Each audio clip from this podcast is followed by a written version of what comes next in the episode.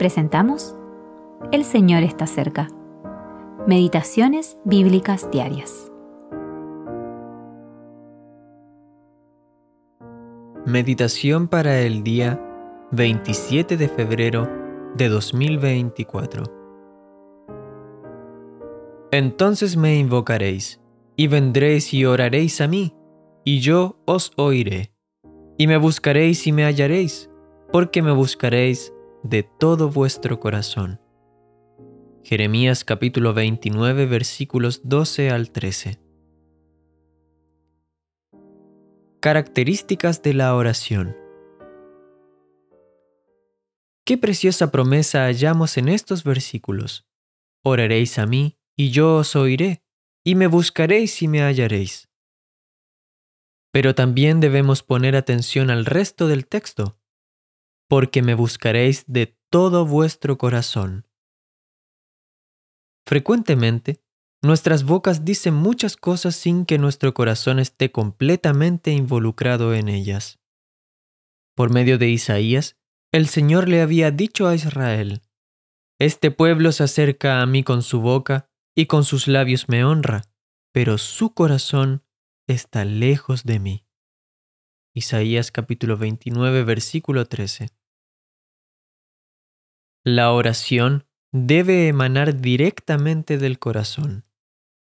Una de las razones por la que el Señor nos permite pasar por dificultades es para que aprendamos a orar con el corazón. Al leer la palabra de Dios, nos damos cuenta que cuando los suyos pasan por intensas pruebas, ellos claman al Señor y Él los escucha. Este clamor al Señor es una oración verdadera que emana desde el corazón. El corazón también debe ser escudriñado antes de poder orar con sinceridad. En el Salmo 66, versículo 18 leemos, Si en mi corazón hubiese yo mirado a la iniquidad, el Señor no me habría escuchado. Orar con el corazón y tener un corazón limpio son dos imperativos si queremos recibir respuestas a nuestras oraciones. La epístola a los Hebreos nos presenta este importante principio.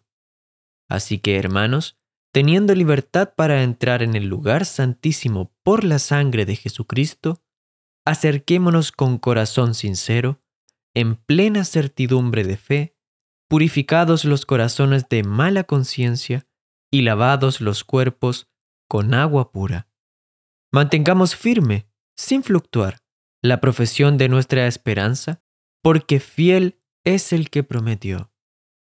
Hebreos capítulo 10 versículos 19, 22 y 23.